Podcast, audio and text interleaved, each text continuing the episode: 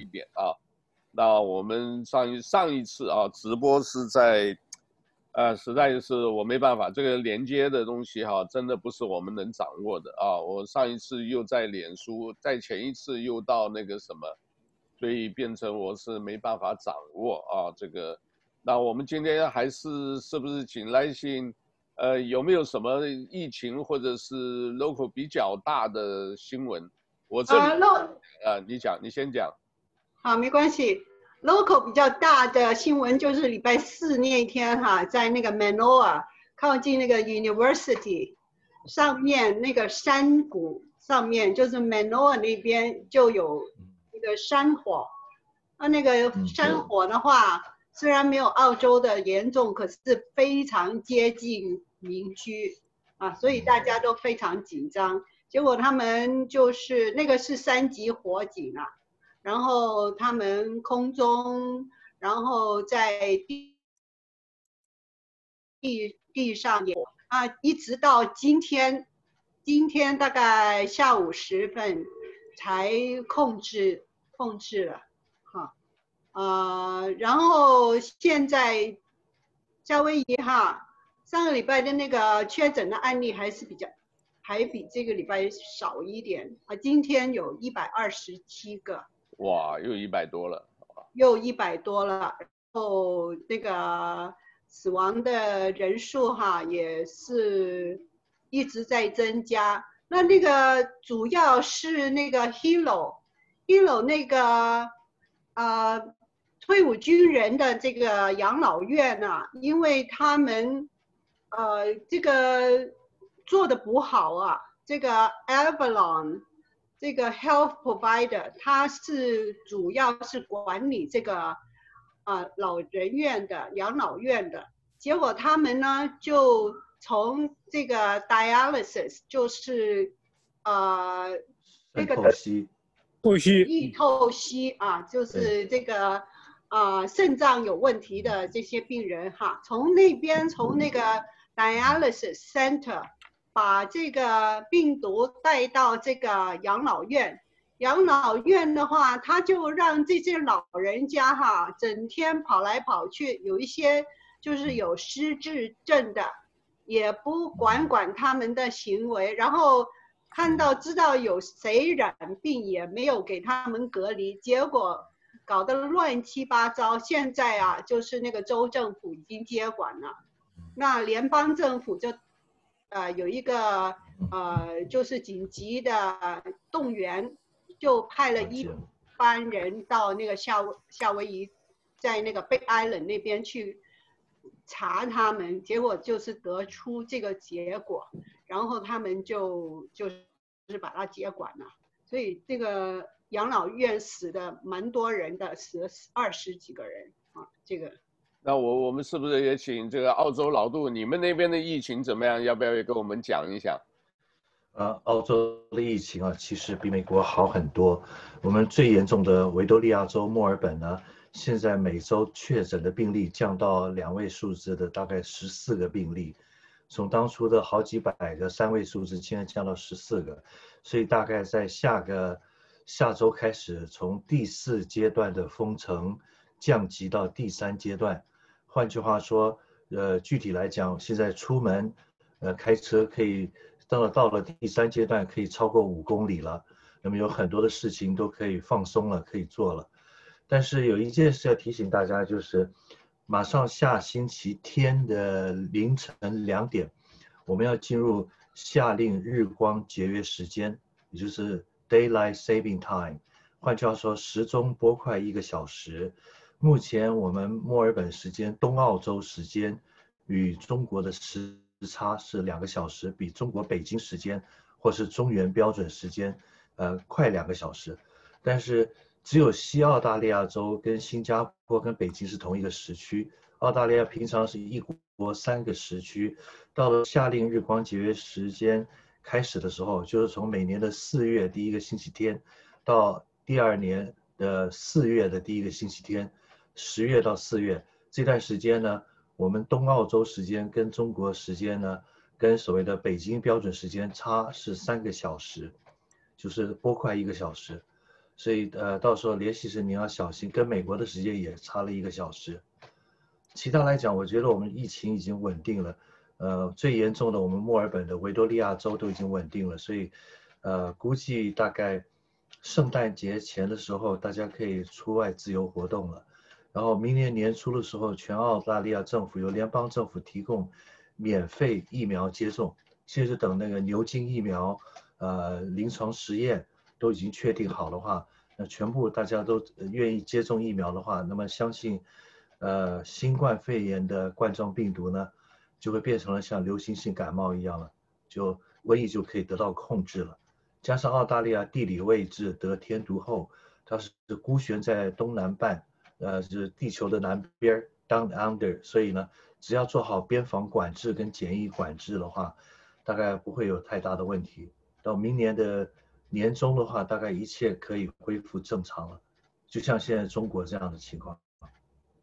乐观的估计了，好，那挺好，挺好的啊。这讲到这个的话，我就想到啊，上因为这几天都没有做节目，这个上个礼拜六，在我们这边的华埠啊，这一个后来发生一个很大的事情，这个老太太啊，这个走在河边街啊，这个是原来现在是台湾外交部旁边的文化广场。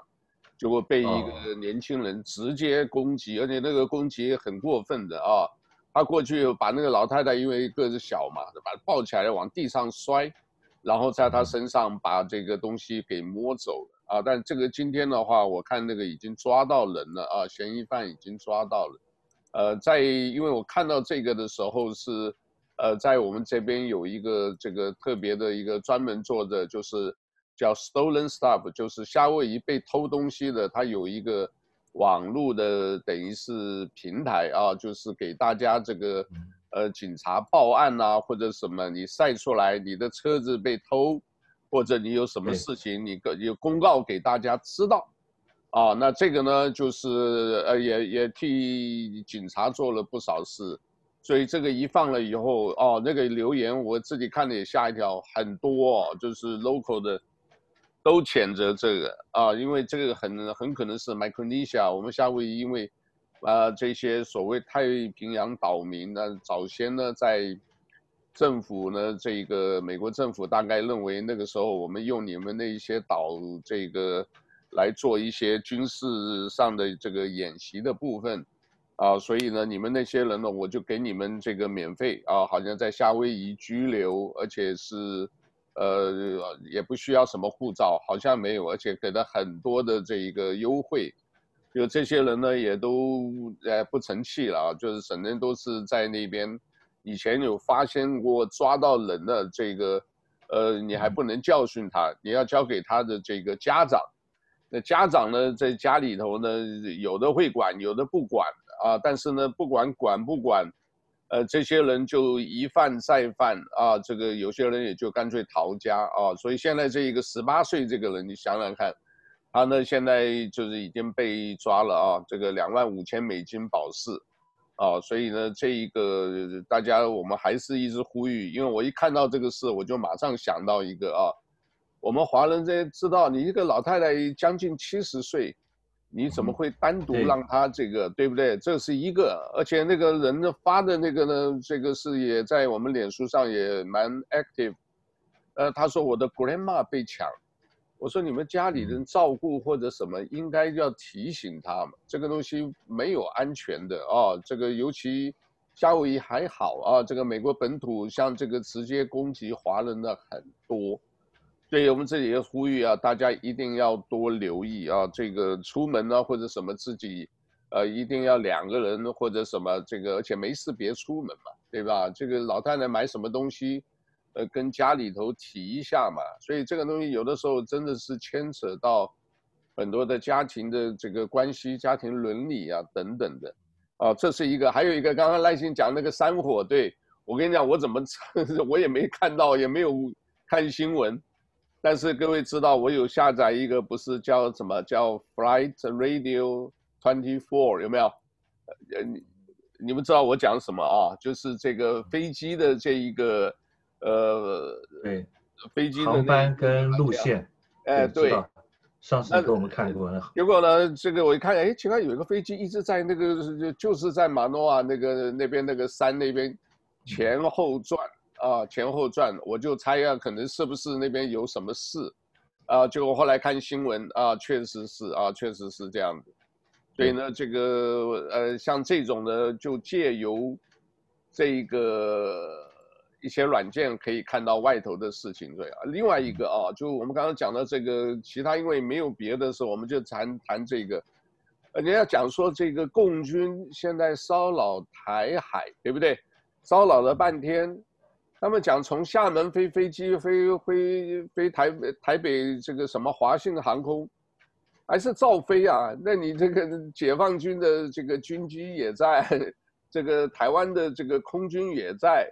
呃，那个就正常的航班也在飞，所以啊，这个我不想，我想双双方大概都不想打第一枪吧，大概是这样子吧，对吧？嗯、那这个的话，这个呃，老杜你们什么看法？哎，很遗憾的啊，我所我的我想法比较悲观，因为台湾现在的蔡政权，呃，极力挑衅，然后呃。中国有句话说的很好，叫“不作死就不会死”。那么，其实台台湾作为一个两岸没有解决的历史遗留的问题，是不急得摊牌的，可以拖嘛，拖个五十年、一百年后再说嘛。不管将来是怎么样的邦联制、联邦制，现在急得摊牌，配合美国特朗普总统，然后呢，所谓的印太战略，也可能是配合美国总统大选吧。在十一月初美国总统大选之前制造一些事，可以提高特朗普的支持率吧？因为现在拜登的声势看起来比特朗普要高。那么，其实民航客机通常是一万公尺嘛，三万英尺的高空，各有各的航线高度。那战斗机可能不需要飞那么高，还有轰炸机跟军事侦察机。然后，这最重要的关键是，北京的那个外交部发言人公开讲了。没有所谓的海峡中线，当年由美国军方所划定的海峡中线，大家互相尊重有默契，这默契已经打破了。所以换句话说，当年是只要是共军的飞机飞越海峡中线或飞到边缘，国军飞机就立刻起来拦截，那就是非常危险的准对峙状态。但是海峡中线呢，也是一方面防止蒋中正总统的王师计划，当年在一九五零年代有跟美军。顾问共同制定的王室计划就是要反攻大陆，光复中原。后来在一九六零年代又制定了国光计划，这些计划里面呢是有那种反攻大陆的军事武力统一中国的准备，但是呢，美国军方划定一条海峡中线，意思就是说，你我美国军方卖给你的武器，你要动用你的军舰、飞机要做任何事情的话，不可以越过海峡中线，事情要告知美国军方。事实上，台湾在某一种意义来讲，多年以来就是美国的附庸国、被被保护国，那么和卫星国的一种情况。那么现在海峡中线呢，呃，北京方面已经不承认了，就飞机直接飞过来，那么只是没有到所谓国际法所规定的十二海里的领空，所以还是算是国际空域，虽然是所谓的东海防空识别区，但是呢，国军的飞机只能起来监视，呃，并肩飞行啊。开喊话驱离啊！你已经侵入中华民国防空识别区，请你即刻什么离开之类，只能这样子口头表态而已。那么，共中国这方面的做法呢，意味着什么？他所强调意思就是说，我说台湾是中国的一部分，所以我现在嗯，不管你什么所谓的美国人所制定的海峡中线，我飞到你的台湾上空是等于说来自己国家的领土领空来巡巡弋来巡逻。所以这个情况下呢，已经是按照过去在五零年代、六零年代的话，国军的战斗机早就开火了，机炮开火或者飞弹打了，现在不敢，已经飞到你这么近，说的不好听就飞到家门口了，那么只是没有进入那十二啊海里的领空而已，就在边缘了，这么近了，那么所以。这个表示说，大陆已经采取了一种很积极的作为。那么运气不好的话，如果中间发生什么擦枪走火，虽然说都不主动开第一枪，因为第一枪就所谓的挑衅者嘛。但是我看到金一南将军，中国的解放军的将军，另外一种说法说，可以考虑先开第一枪。那先考考虑考虑一下第一枪，意思就是说，他要用武力来统一了。那么台湾怎么办呢？其实台湾现在已经开始呃搞所谓的动员召集令了嘛，年年龄没有超过三十六岁退伍的呃士官兵，呃随时可能都接受到动员召集令，一旦动员召集令通知你的话，就你可以免费搭乘火车、呃公交车到营区报道，拿武器、穿制服，准备编入战斗序列，准备要作战了。呃，我的同学，我的同当年的女同学发了一个 Line 的短信问我。我的回答就是不用担心，因为我们都超过五十岁了。按照中华民国兵役法的规定，超过五十岁我们就解除了后备军人的义务。所以现在即使动员召集准备作战的话，我们是已经退退役多年了，没事儿。但是年龄在三十六岁以下的社会的青壮年龄段的阶层，按照法律规定是有被征召回到部队准备打仗的义务。另外，台湾还有另外一种说法更好玩。是建议说，当兵的这些士兵呢，内裤里塞一块白布，那么还有人说准备家里买一些红布准备着，万一情况发生不幸发生战争的话，必要时就是红布可以用，当红布当红旗嘛，然后白布当白旗嘛，就做好最最好准备嘛。所以老百姓是很现实的，到时候老百姓就观望吧，所以你们打吧。然后脸书上有个评论，我觉得很对，当年不是。那个徐家清立民进党的立法委员在这边批评说，哦，八二三民民国四十七年一九五八年金门八二三炮战是国民党跟共产党打的事情，关我们民进党什么事情？根本不要纪念八二三炮战。好，那现在同样逻辑也运用在这边了。如果将来要打仗的话，要武力统一的话，是你民民进党跟共中国共产党之间的事情。我们国民党还有无党无派老百姓，我们可以不必管，就是静观其变，等待尘埃落定。反正准备好红旗，准备好白布，那么到时候情况不有变的话，台湾人观风望色嘛，立即呃见风转舵，只只求自保就可以了。对，所以这个最近不是有一篇就讲了，所有打仗的事呢，都这个都是那些不会参与战争的人做下发号施令，对吧？真正懂真正懂战争的人，真正的职业军人，其实是。如果可能都避免战争，都不是好战。OK，好，因为这边我现在这个跟大家分享的啊，可以看一下，这个是从看到没有，从厦门啊，他从这个地方过来，啊，这个还飞台北哦。这边各位左边这个看没，厦门飞台北哦，所以是不是就是可能避开要绕一大圈？因为这边中间各位可以看得到啊，这个是实时的啊，就是现在就是现在的这个。呃，情况，所以各位看到海峡中间都没有，所以是不是也也是不是根本就因为空这个各种军机在上面飞来飞去啊？我想不会不会，应该不是啊。因为国国际民航规定的这种飞行路线和高度是固定的，不能随便改变。那么当然两边都有所谓的飞呃飞机场的航管，那一路要通报航管，所以不能随便改变的。要改变也要通知下一站或者附近的航管。那么。飞民航客机有它自己的高度跟空域，军用战斗机、轰炸机也有自己的高度跟空域。其实，这个整个天空来看，它有不同的高度的这种呃水平的这种呃高度，所以我想不是太担心。现在还是还没有进入战争状态，而且真正进入战争状态之前，一定有所谓的心理战宣传嘛。一定要宣传说，呃呃呃，就是最后通牒，所谓的谈判，同时要通告这是一个国际空域，也是国际海域，所以呃，要发动所谓的战争的话，要通知几月几号的几月几号之间，可能会用军事演习的名义，就像一九九一年那个伊拉克的狂人海珊攻打科威特的时候，他是在边境用所谓的军事演习的名义，到最后其实是战争入侵略科威特。所以一定会宣布，然后宣布了之后，大家要小心避开。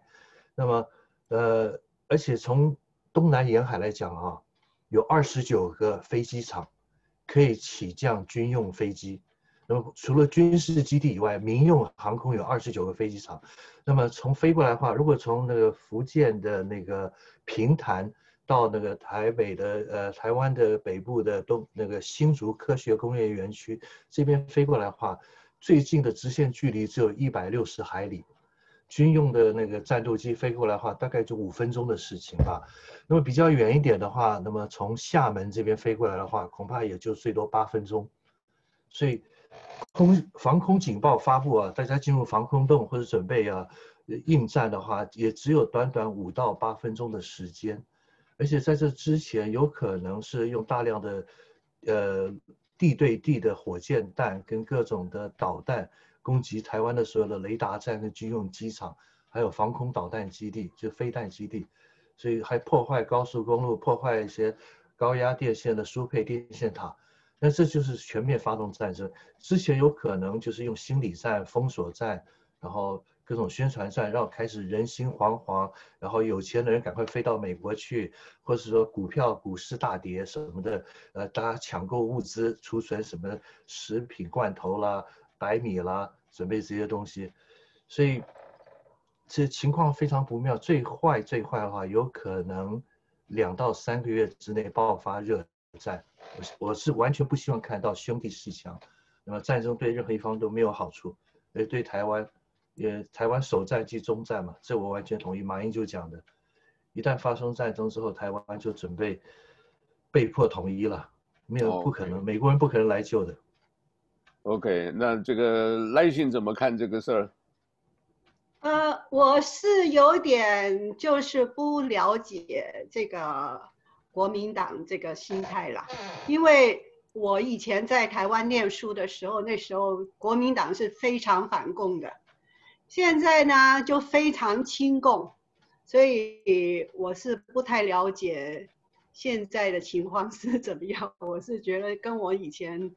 在那边住的时候是完全两回事了。现在，我想他那个应该是，嗯啊，那那老杜讲，抱歉，这样吧，我我想说，你看现在的国民党的领导人的呃成长背景，他的族群背景、文化背景就恍然大悟了。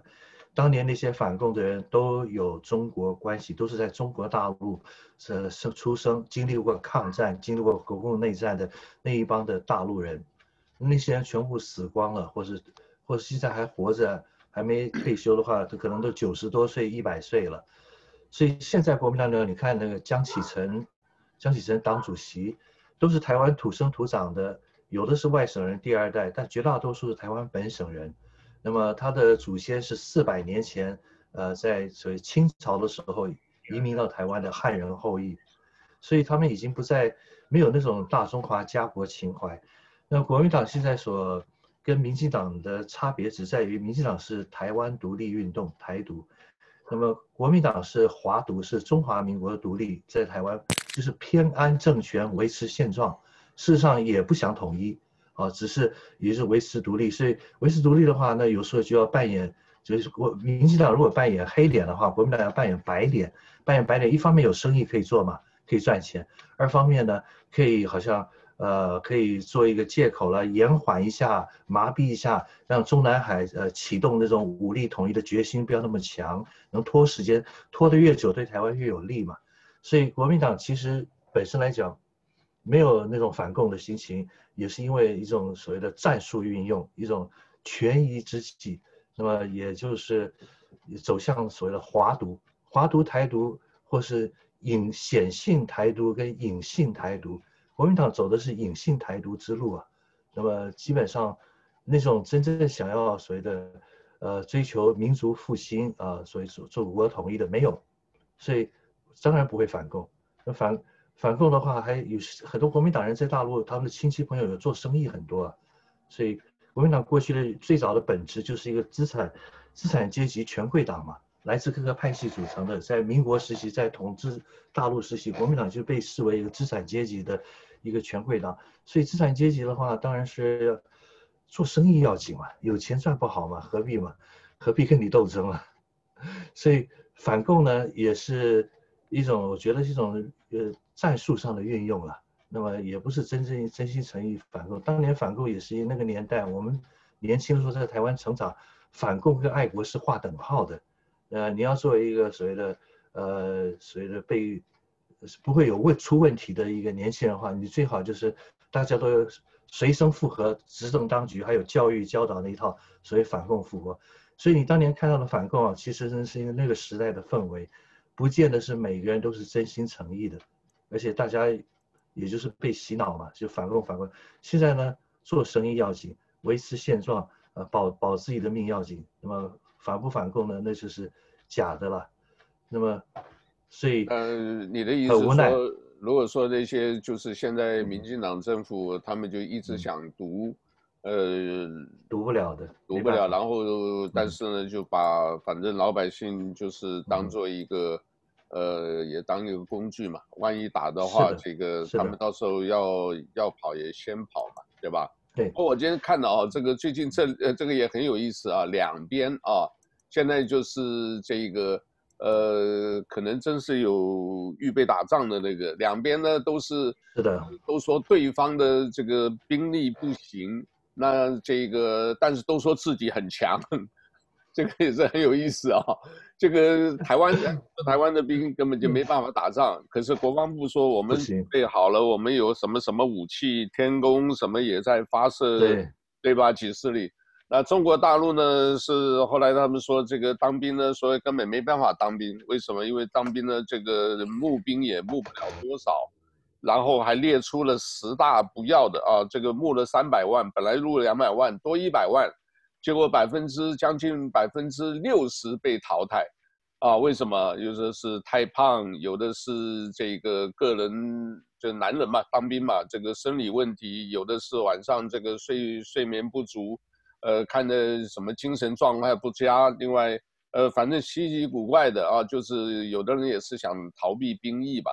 啊，这个因为都是叫少子化，这个一下没有的话，你看他一个城镇，我看了一个新闻，就是小小地方一千个人要要出征，要去当兵，结果送行的呢，这个六七千人啊，因为呢每一个的自己爸妈，这个爷爷奶奶啊，这个全部都上阵啊，因为这个，呃，爷爷奶奶这个父母，哎。还要加上女方的啊，就是小孩子的这个老爷老姥姥，所以一家子这个弄起来，一个小小城镇好热闹，就是一千个募兵啊，这个要要出征，那也有人说是假的，说那些人在当兵的时候呢，在车上哭啊，说什么啊，因为很激动啊，这个要上前线了，对不对？这个很可能就是一去不复返嘛，这个，呃，所以呢，那。他们自己呢，就是说我们是很强的，我们在哪里这个各个各个部部门呢，这个呃强军建军，另外呢这个呃都已经动员好了。但是我现在有一个问题啊，假如说即便说呃以这个呃香港的从香港人角度来看这个问题，这问题是什么呢？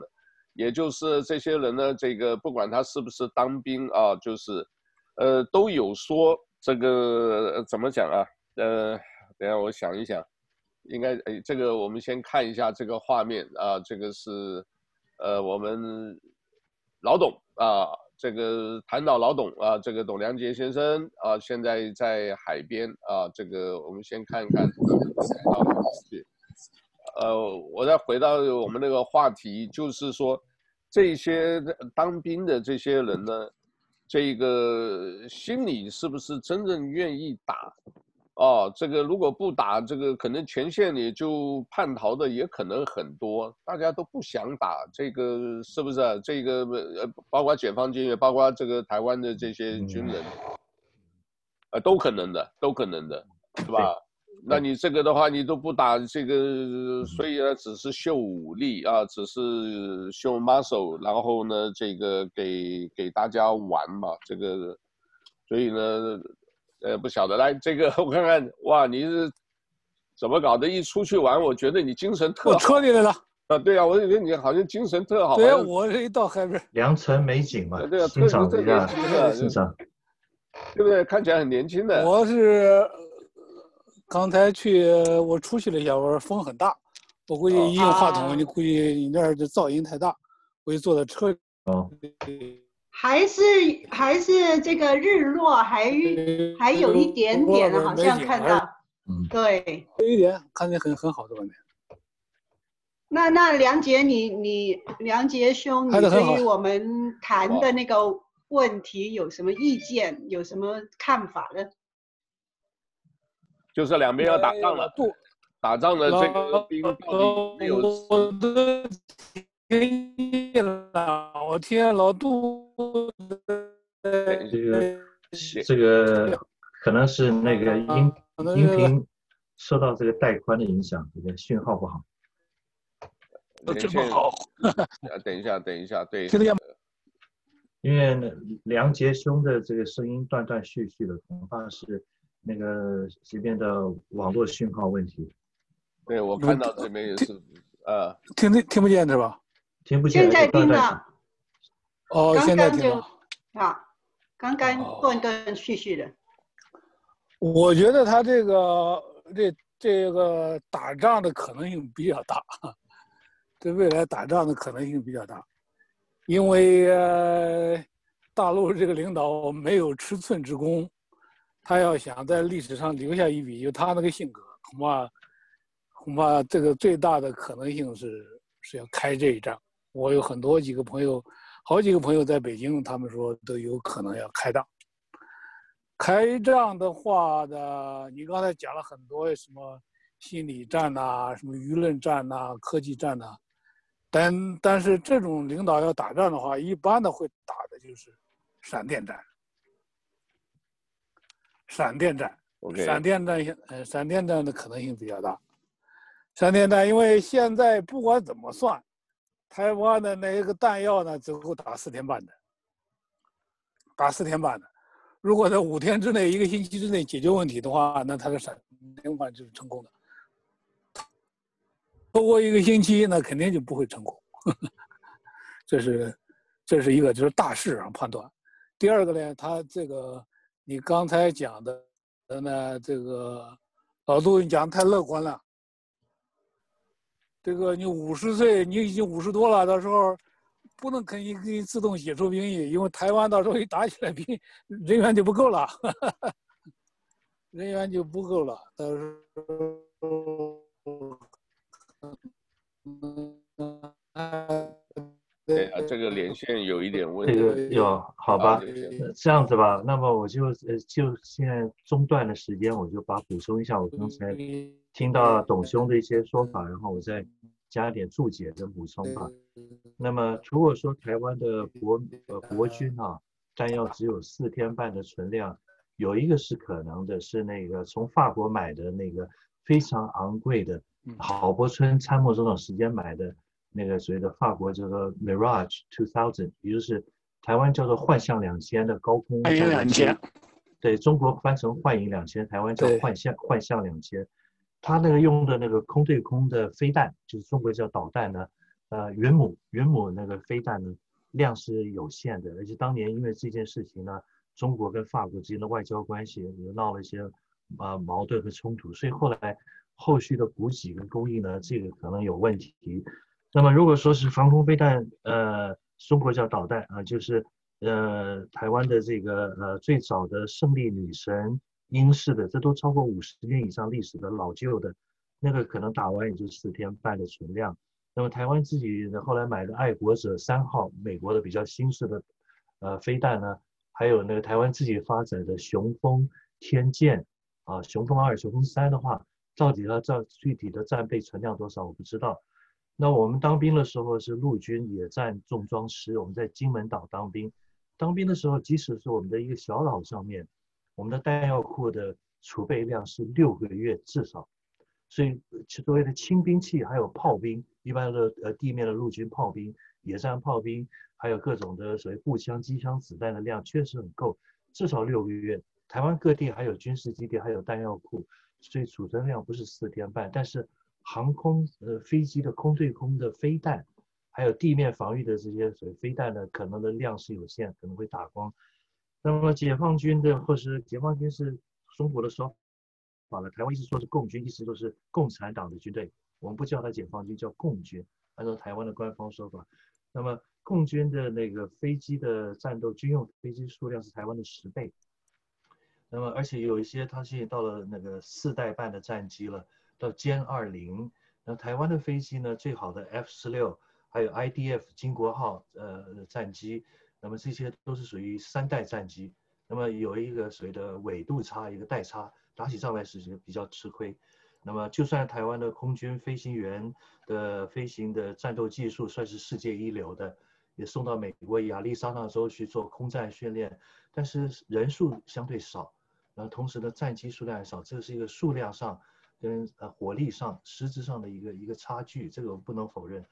但作为台湾国防部的话，国防部一定要讲这个振奋民心、振奋士气的话，我如果我是国防部新闻发言人，我也会这么说的。因为明明知道搞兵棋推演嘛，搞呃搞所谓的电脑兵棋推演啊，各方面的推演都知道是必败无疑，但是在讲的时候绝对不能这么讲，这样子还没开仗就开始影响士民心士气，这是不对的。所以。打仗的时候呢，不是光靠所谓的物质力量嘛，所谓的战力，所以你可以火力分析啊，还有实各种的数量的分析，最后还是要考虑所谓的精神战力。那么呃，在精神战力方面的动员力量啊、呃，对于军队的那种呃教育，那么台湾的话，呃，支内部的意见那么分化，那么复杂，与说说是支持台独的天然独。真正说要上战场时，为保卫台湾、建立台湾共和国而作战的话，最近的新闻报道已经说了，很多人说是我就是键盘侠，到时候我带个键盘去部队报道。那很多人呢，就是到时候不会真的拼命。那么因为民族性格如此，台湾的汉族民族性格真的就是会好贪财、怕死、要面子，而中国不一样，中国只要动员民族主义的话，加上。不统一祖国的话，作为历史罪人，这个大帽子一压，那么民心很容易动起来，没人不不奋勇向前哈。对啊，所以民族大义问题，谁敢谁敢抵抗？这个，所以精神战力是个关键，不是光武器而已。没有没有这种战力，没有死战到底的决心，不可能，防御不了。不过现在当然，台湾现在就是两边没有共识。其实哦，这个我看着看站站站哪一边讲。假如要是，呃，民进党政府这个快准备打仗，应该就是下决心的话，就是因为至少有年轻人都支持他嘛，对吧？这个还有掌握的军队，我就搞一个我我自己讲的啊，这个不一定对啊。对，我就是动员戡乱，我现在就戒严。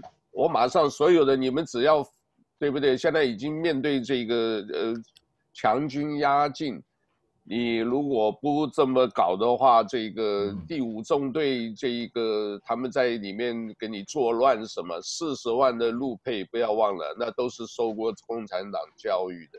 所以你如果有，我就现在所有人，你只要包括马英九，你不管讲什么啊，就我讲的不一定对啊，但是假如你站在。呃，真正这个国家领导人，我现在就是起义意志，你任何人反对这个，对不对？至少过了这一段期间再说，也包括美国总统大选，包括这个中美之间这样子的。然后呢，这个起义意志，对吧？这样子的话，还有可能守得住台湾。假如首战不是终战，那建国就成立了，就是中华民国，就是真正就是讲独立的，就是我跟你，对吧？我跟你这个。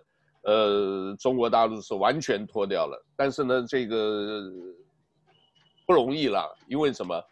你挣了很多的百分之四十的经济卡在人家那里，对不对？你怎么弄啊？你这个对不对？人家经济一个搞个封锁，搞个什么这个，呃，也有可能。我刚才讲的是站在政府立场，其实现在中国大陆那边也有一个讲法哦，就是讲要台湾的所谓的直系亲属。有没有你的直系亲属？你们要自己申报，这个其实也是，也是一个心理战，对不对？这个不管怎么样的话，这个他是不是有另外一种动员的这一种密密码哦？就是说，哎，你们要注意，我们现在已经准备打仗了，对不对？那所以呢，这个让台湾的四十万陆配也得想清楚啊，这个自己生长的地方是没错。可是自己选择的嫁到台湾或娶台湾的这个，对吧？这个，呃，嫁到台湾或者娶台湾的这个，呃，叫做娶大陆的这个呃配偶啊等等的，你这些的话是不是到时候，因为这个东西很容易啊，你内部乱一下很容易的，对不对？这边已经有人就是说，随便讲几句。呃，说什么我我我要狙击这个蔡英文，哎，就就这样的。那如果你一个城市到处都是，你你扑火都来不及，你你这个外头又有强军压境，你怎么打这个仗啊？对不对？所以我讲了，说你不管怎么样，你自立自强，你自己内部先搞定了，你就不用担心。现在没有，现在就是我我是看那些看一看，我也不看了，因为这个东西。呃，有一些广告呢，就是有一些新闻专门就是，呃，艺人的一个死亡，这个金钟奖的这个颁奖，这个那个小鬼，小鬼死亡，对，小鬼就是基本都是那个，可是年轻人要的是那个，他们也没有国家民族意识啊，所以可能准备白布，准备红布啊，我还听是这个是也是有可能的，因为他不想打嘛，对不对？你打仗就是。你上面那几个头，你们被被被抓去了，这个五十二张牌，不是把这些人全抓起来就算了，可是好像，可是这样子也，我我刚才看了一个哦，我觉得也是危险的啊。我们反正就是 share 一些那个呃概念了啊，可以想一想看，如果说这一个呃叫做真正开战的话啊，真正开战的话，那第一岛链没有啊你。呃，等等一下啊，我这边再 share 一个给大家看一下。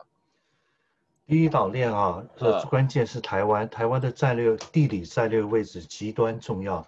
当年被麦克阿瑟统帅称作是西太平洋不成的航航空母舰，所以台湾第一岛链如果被武力统一之后呢，等于美国所设防的围堵当年的华约集团的第一岛链就等于打破了，因为以台湾的地理位置来看。的话，当年日本皇军侵略的时候，南下的部队，他的那个大本营放在高雄左营，他的海军航空兵还有他的军舰是从这里出发来攻击马来亚、攻击新加坡、攻击越南，所以呃后来攻击新几内亚到轰炸那个呃达尔文呃呃达尔文港，就是澳大利亚北部北领地，所以台湾一旦还有在攻占菲律宾。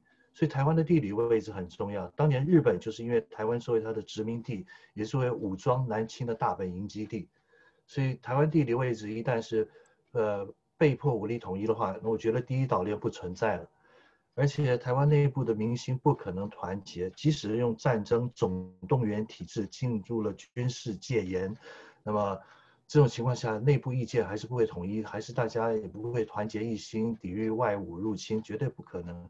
当然就是各有各的鬼胎，各有各的小算盘，所以网上有一句话，我觉得蛮好笑，但有可能是事实，说解放军啊，共军一旦攻击台湾的话，那么那些绿营的名嘴、电视台的名嘴、那些民进党的名嘴，可能偷偷在家里赶快绣五星红旗准备着，所以 所以这些人都见风转舵，台湾的又是大陆所说的带路党啊，绝对是有的。那个那最有名的台独，呃，最激烈的老台独嘛，辜宽敏先生，他的父亲辜显荣在日本军队登陆台湾的时候，在基隆那边负责带路进入台北城的。当时马关条约签了之后，在基隆外海，外海那李鸿章的儿子在军舰上签了这个移交台湾的这些文件之后，日本军登陆台湾是，台湾当时是台湾共和国，由巡抚唐景崧率领的，呃，所谓黑旗军民。刘铭传的黑旗军的义军，台湾自发性的抵抗，组织了自卫部队跟日本军打。那么带路党还是有。那么辜显荣后来享受了好几代的繁荣，所以台泥集团嘛，辜辜政府，辜政府的兄弟，对吧？他的父亲就是在中国说法就是汉奸带路党嘛，带领日本人进入那台北城的。那么是台湾有没有带路党？我告诉你，绝对会有，而且有可能就是民进党绿营出身的这种人，然后。一旦台湾被武力统一之后，这些民进党的人很简单呢、呃，飞不到国外去，不能到国外搞台湾共和国流亡政府的人，留在台湾的话，中南海也为了安抚人心，毕竟给他们封一个什么政协委员嘛，呃，写写所谓的做一个写写文史记录，写写回忆录吧，就养起来，作为一个样板，统战的样板。所以，所以，所以这些人，他们无论是台湾共和国成功变成开国功臣，还是台湾共和国失败。也可以当中国的政协委员，当然当不了人大代表，起码是政协委员，因为供养起来做一统战的样板，所以他们是稳赚不赔，他们也会立刻摇身一变，满口支持统一，其实，在最激烈主张台独的人，到时候你看他们的赤裸裸的丑陋嘴脸，摇身一变变成我一向是支持统一的，特别是一一会这种会换成这种说法，嗯，所以非常丑陋。陆配我不担心，因为陆配既然嫁到台湾，他生下的孩子就是台湾的呃汉人的孩子了，不是问题。我所担心的是林宗斌前国防部长林东林宗斌教授跟国安局聊天时谈的，国安局说台湾呃基层潜藏了潜伏了大约五千多人有共军背景的渗透进入台湾的，那才是真正的第五纵队。发生战争的时候，这些人会发挥什么作用？我不知道。会不会有的人是特种兵背景的？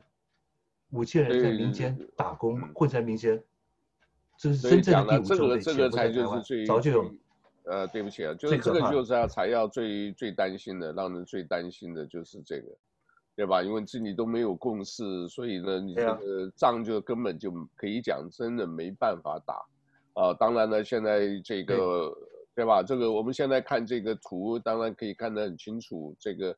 呃，现在台湾海峡这边如果有航空母舰啊，就是辽宁号或山东号走这里的话啊，嗯，基本上就是还是用像这种图都有的时候都可以看到啊。这个以前海巡署有一个船，这个海巡六号吧，到檀香山访问，我们上去看的时候，哎呦，就可以看到一个航航空母那个潜水艇在水面下。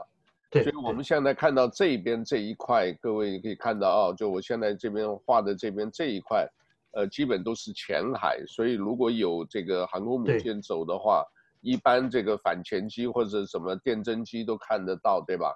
可是，一过了这一个，台湾东边不行，呃，东边这边都是深海啊，东海岸，那么适合潜艇活动啊。还有花莲的加山基地是直接受到威胁的，那是台湾最后的王牌啊。那个在山洞里面的那个空军的。基地还有海军的基地，这些直接在东边呢。东边的台湾海域海域够深了，呃，共军的潜舰是可以活动的，没问题。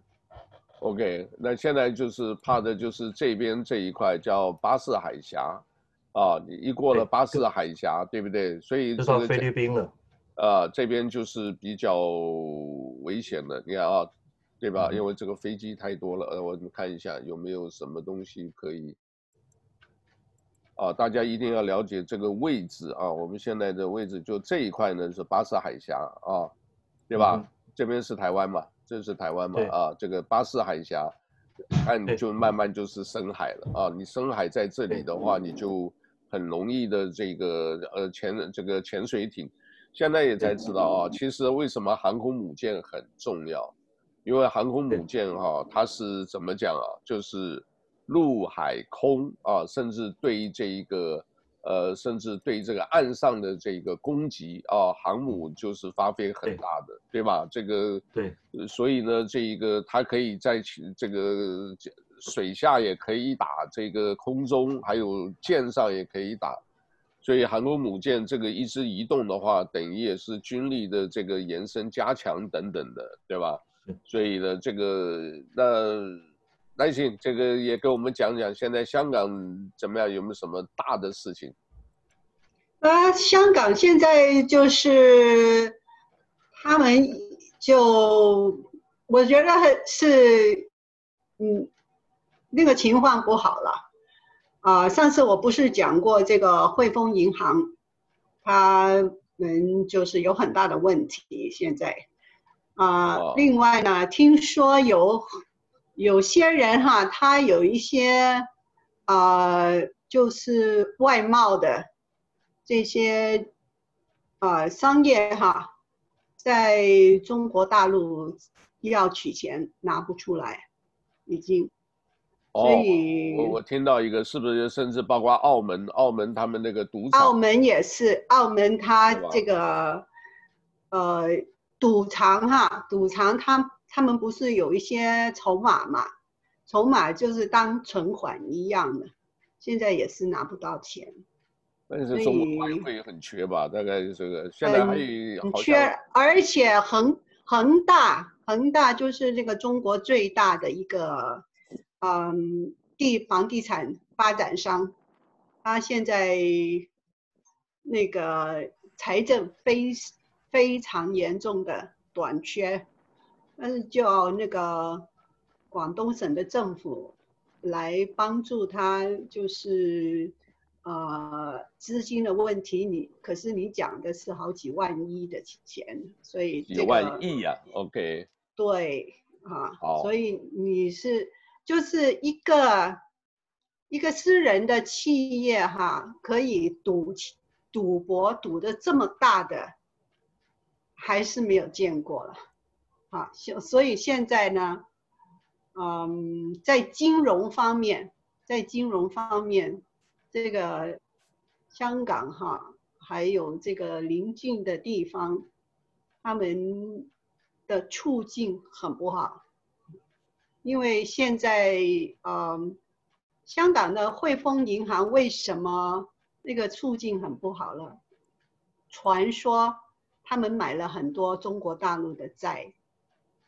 所以现在这个资金方面应该是出了出了问题，因为还有这个中国大陆，他说他们要美国也是有不能信任的实体哈，现在他们也要学美国，他说好，这些我们都当做不能信任的这个 business 啊。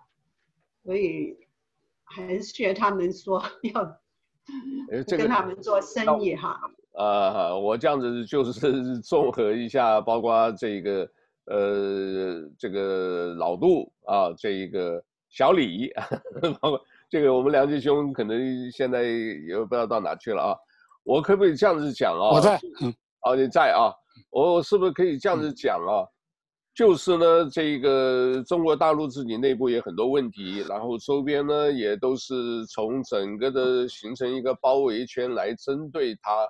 那台湾是不是如果能够这个在这一段期间也不要挑起这个大的刺激动作，然后呢这个加强自身防卫？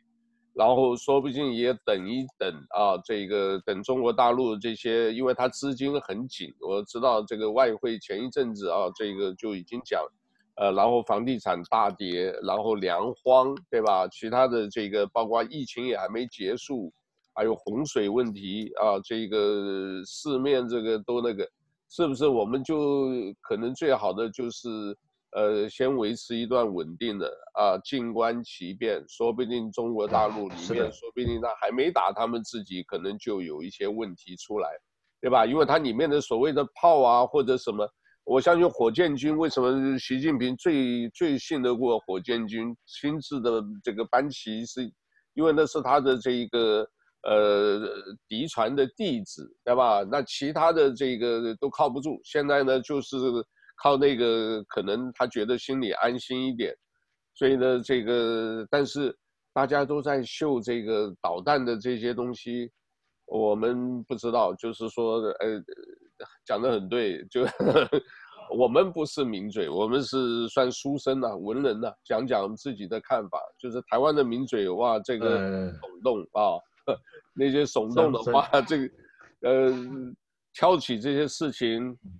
呃，都不是好事了，都不是好事了，所以对对，对吧？同意吧？啊，同意吧？那这个，呃，这个梁杰兄给我们讲几句话吧。这个声音还开着，这个是不是在开车？是不是？对，我声音开着，我所以说，你讲讲。不是开车，我怕这个外边这个传图像的时候传同时传。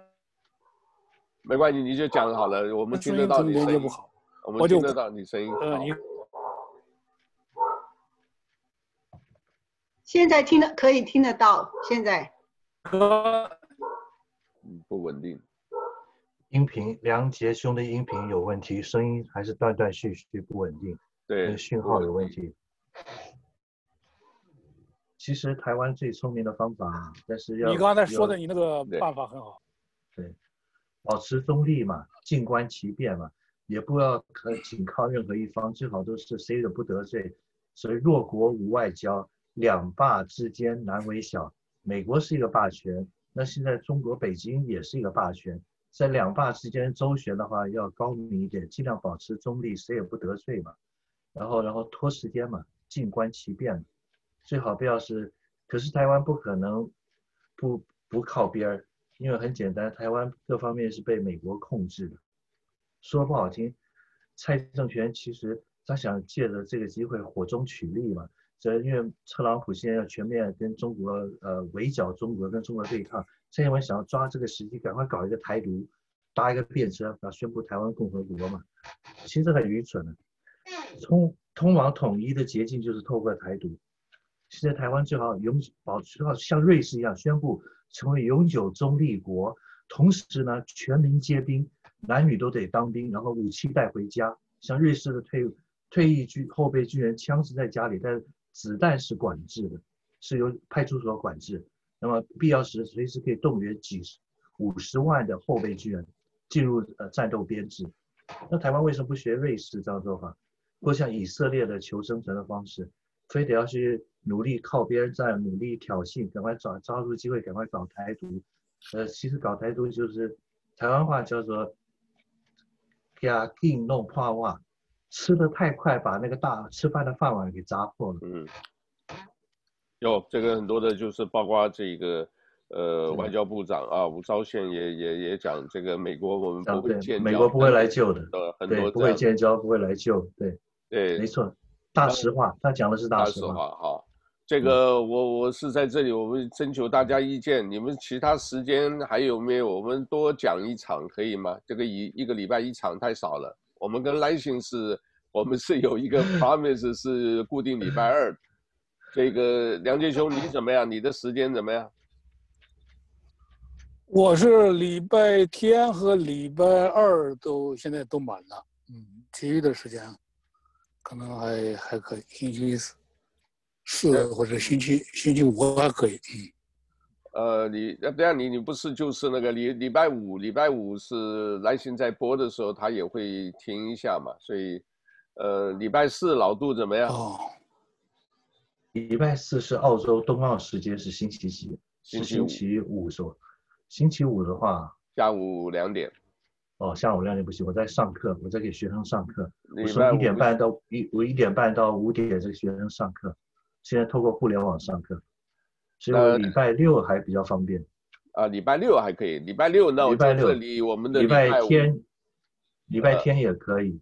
啊、呃，那么所以是周末嘛，不上课的时间可以，周一到周五，现在是星期二到星期五都得上课。这是我目前的收入来源，就是给学生上课。好，那我们这样子好吧，就是礼拜五这个呃六点怎么样？来信，我们这边的六点，他的是澳洲的礼拜六下午两点，可以吗？啊，那可以，我礼拜六可以。礼拜五哈啊，我有时候我要赶赶着要就是做这个节目的这个。你不是都先准备好了？嗯，有时候准备不好。你要看，就是你 edit 那个节目哈，有时候啊、呃、要改编的东西很多，比如说有有人讲话就一直 一直就是重复重复，那我我要做很多功夫才可以。可以，我我我就有一个问题，那你现在这个就是礼拜五的晚上那个什么这个呃八点钟到十点的节目啊，这个电台节目你自己看听不听的？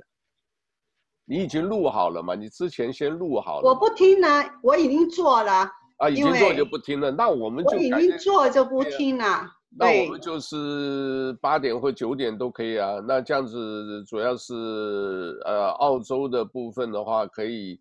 呃，你等于是礼拜六下午三点嘛，对不对？那个时间三点或四点嘛，对不对？那个都可以，整个下午都可以啊。那也可以啊，我我我看看定一个时间，好不好？我在 text 问你们这个，呃，梁杰兄，你那边怎么样？可以吗？呃，应该可以，应该可以。我一般星期星期五我还可以。嗯。呃，星星期五晚上大概这个六七点啊，原则上六点吧，就是一个小时结束。呃，可以，大家知道，好吧？原则上就我们这里礼拜五下午六点，礼拜二下午五点，对吧？礼拜二下午五点，礼拜呃，等一下再来一次，檀香山下午礼拜二五点，然后礼拜五的六点，还有礼拜六的六点，对吧？OK。澳东澳东澳洲时间礼拜六时间，那好，我就发一个 message 给你，我们就你就发一个 message，我们我们就把它写在我们的日历上面。对，有的时候啊，这个对大家这个都是为社区服务啊，这个也是一个热忱啊。我我觉得有的时候，假如说大家，呃，有的时候真的忙的时候没关系，你说就是大家都很随性了啊，这个就是了解要，休息一下这样子，好不好？那就这样子好了。好啊，好，我就这样子。我这右手可以，我左手 我就笑了。左手还是别没办法举不起来啊。这个它叫做 radio，我现在才真知道上面啊有几根骨头的，没有办法。哦，没有办法，就是这个 creative 啊，好吧。那我们就回头再讲吧，回头再讲吧，好不好？好，OK，大家自己保重啊。这个梁杰兄今天讲的少了，你今天讲的少了，下次多讲一点。我的连线不行，我的连线不行。那你就准备礼拜二多讲一些吧。对啊，而且 是在室内吧，可能在室内好一点。对，在室内的时候你就你就多讲一些，让我录音了。啊，对对对对对对，那就好吧，就这样子吧，谢谢，好。好，谢谢。好，谢谢大家，保重。OK，拜拜。拜拜，拜拜，拜拜，拜拜。